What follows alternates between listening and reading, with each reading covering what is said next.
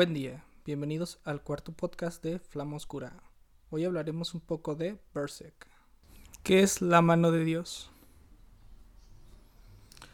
Se dice que la mano de Dios son los cinco ángeles que mandó el Dios del abismo a castigar a los humanos por su avaricia y que cada cierto tiempo se celebra un festín para los demonios en honor a un nuevo portador del Vegelit, que es el elegido por el Dios del abismo.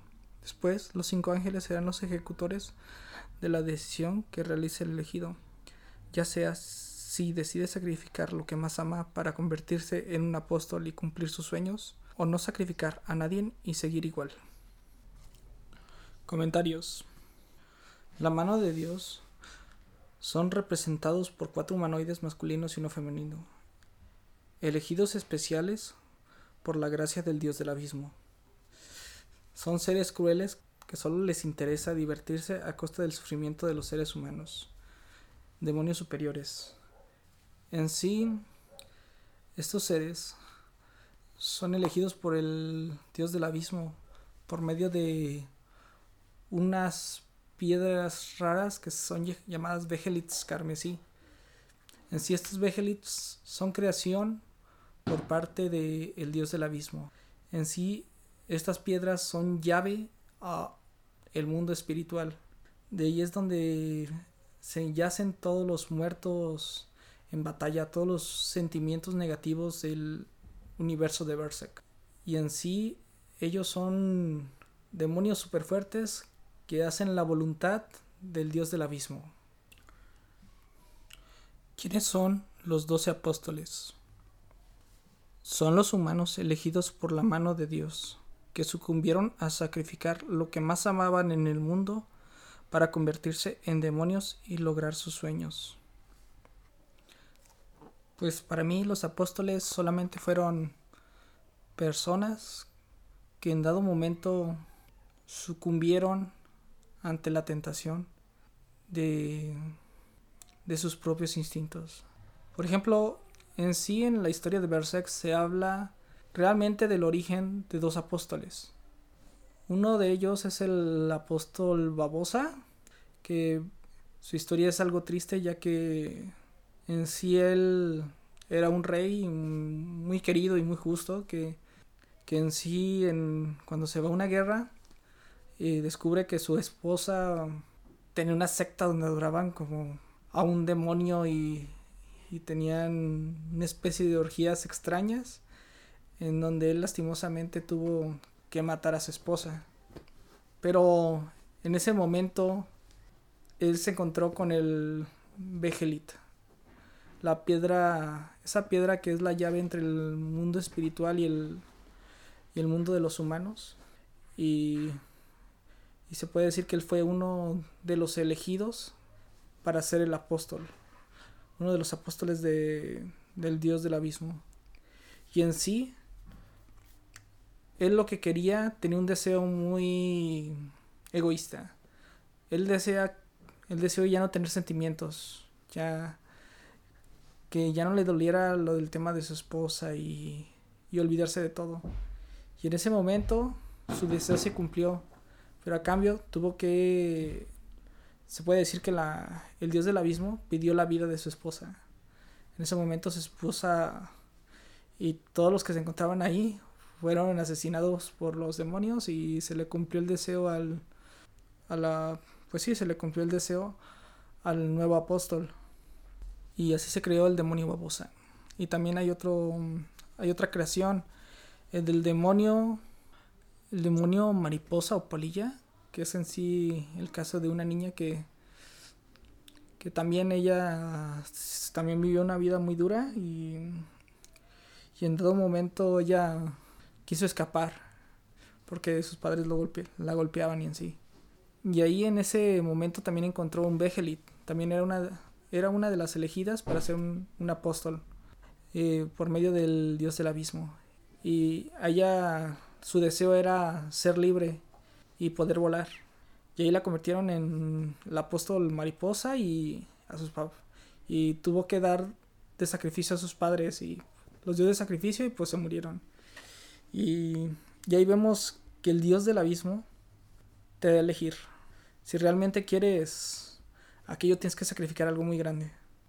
Y en sí eso es la naturaleza del dios del abismo. La verdad no lo puedo relacionar con nada. La mera puede ser que un poquito con en la actualidad de que cuando quieres lograr tu sueño a veces tienes que sacrificar algo, pero aquí te lo ponen de una manera muy extrema, casi casi dependiendo de que para hacer esto vas a tener que matar a esta persona y pues la verdad es extrema, pero para un manga pues es común, ¿no? Pero seguimos. ¿Qué es Dios en Berserk?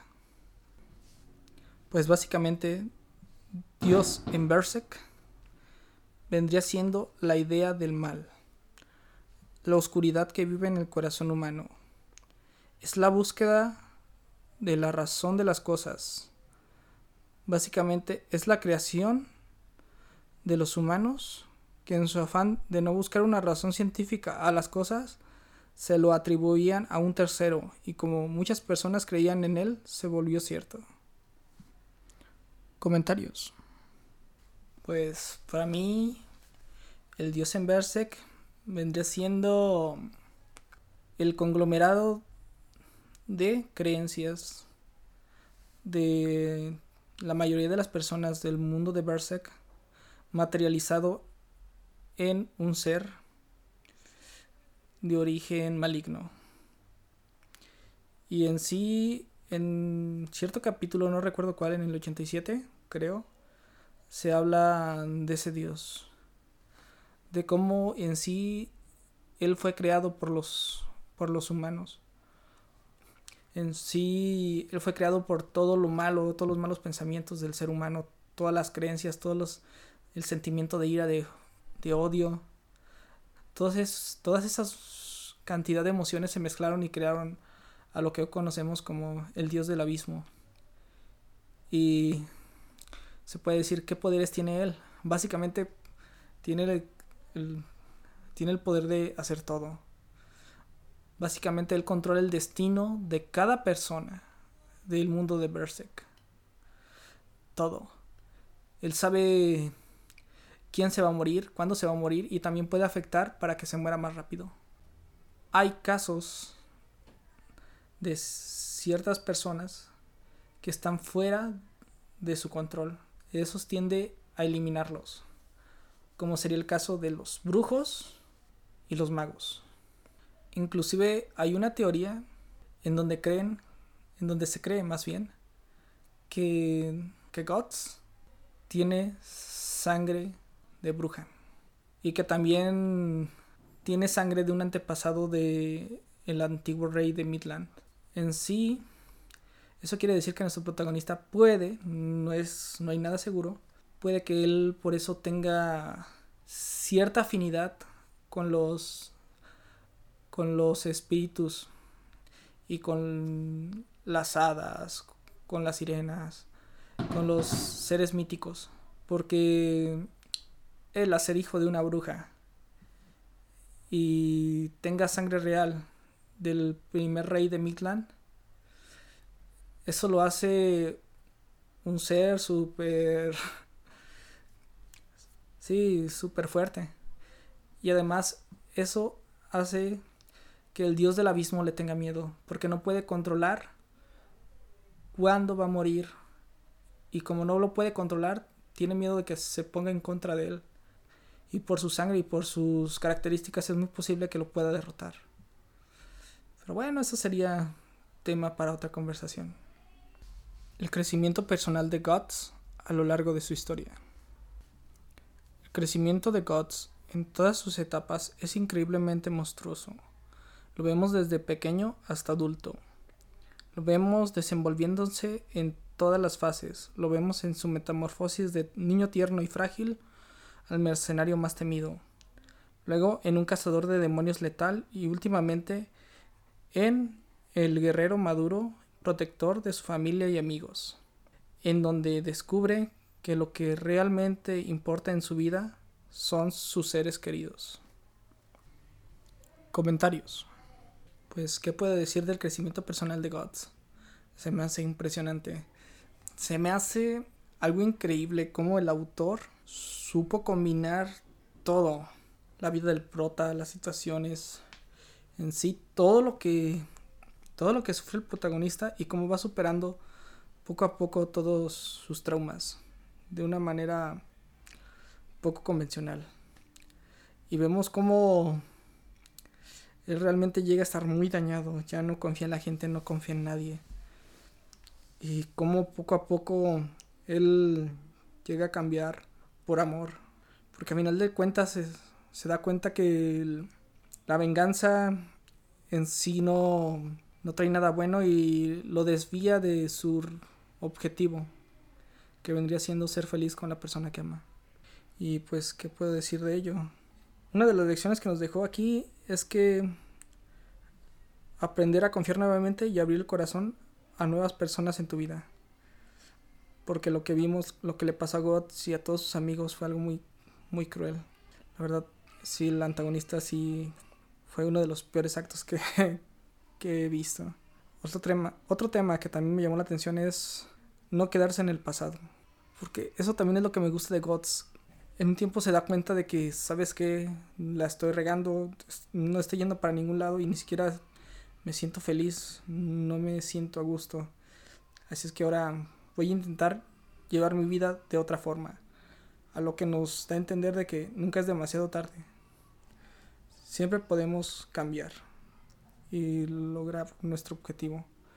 Y siempre que sea un objetivo sano y, y nos genere con sentimientos alegres y positivos. Otra cosa que quiero decir es de aprender que en la vida siempre vamos a tener que apoyarnos de los demás. Ay Dios, en esta, en esta frase um, hay muchas cosas mezcladas. Por ejemplo, me acuerdo que en una ocasión eh, eh, decide salvar a Casca y ayudar a que recupere su cordura. Y para ello se enfrasca solo a un viaje donde empiezan a encontrar a la persona que puede curar a Casca. Pero para ello, pues Casca estaba loquita y, y le tenía miedo a Guts. O sea que básicamente se la llevaba arrastrando para poder curarla y aunque lo que hacía era para ayudarla, pero Casca le tenía miedo. Y llegó un punto en donde él se rindió, él dijo, ya no puedo más. De tiros se quebró. Nuestro increíble y poderoso héroe se dio por vencido porque ya no podía. Eran muchas noches sin dormir. Siempre estaba al pendiente de Casca. Siempre había demonios persiguiéndolos. Y él dijo, él se dio cuenta de su fragilidad. De que el hecho de que sea súper fuerte, el hecho de que sea súper valiente, pero también el hecho es que de que él esté solo y tenga que cuidar a un segundo, preocupándose por su bienestar y viendo que no es capaz de lograrlo, se quebró, se quebró completamente. Y ahí vemos cuando llegan eh, dos personas en su vida que vendría siendo, más bien tres, tres personas en su vida que vendrían siendo Isidro, Serpico y Farnés. Y ellos le piden a Gods que si les permiten acompañarles. Y hay Gods, a pesar de que era tan desconfiado, tan, tan cruel en ocasiones, él, él decidió abrir su corazón por el bien de Casca. Y eso, realmente tragarte el orgullo de decir, ¿sabes qué? Yo no puedo, no puedo solo, ocupo ayuda. Eso, viniendo de una persona tan estoica como Scott, es realmente impresionante. Y, y lo que sigue. Dios, es que la verdad, la historia de Gods es. Es como si leyeras la Biblia, pero sin tantas mutilaciones y sin cosas extrañas. No sé, mi forma de pensar. Quisiera terminar esto con una frase que, que representa perfectamente a Gods. Esta frase es de otro manga que se llama Vestuarios. Está muy bueno, se lo recomiendo mucho. No deben temer a la muerte a lo que hay que temer es a ver a sus seres queridos lastimados. Teman separarse de ellos, teman perderlos para siempre, porque a pesar de que no los unan lazos de sangre, si son importantes para ustedes, ellos son familia. ¿Final feliz en Berserk? Pues la verdad, no creo que llegue a tener un final siquiera. El mangaka ya falleció, pero tengo fe y esperanza en que sus ayudantes lo terminen Y no espero un final feliz, espero un final realista, pero si se queda junto al amor de su vida, no me quejaría. ¿Recomiendas Berserk? Claro, Berserk cambió mi vida y posiblemente cambie la vida de muchas personas que lo lean. Cierres y conclusiones. Berserk es una obra maestra que explora tu alma, te crea un vínculo personal con el protagonista, casi como si tuvieses el mismo corazón. Sientes cada golpe, cada felicitación, cada traición, y también sientes esa necesidad de gritarle a la vida, al destino, hey, ¿esto es lo que tienes? Porque ahí voy yo. Fuentes, eh, manga de Berserk, La Cueva de Gary, canal de YouTube, y Wikipedia. Despedida. Muchas gracias por escucharme. Quisiera mandar un saludo a mi amigo del trabajo, que aunque ya no trabajo con él, es una de las personas más honestas y auténticas que conozco. Un saludo para Raúl Eleazar. Rulas para la banda. Y con eso terminamos.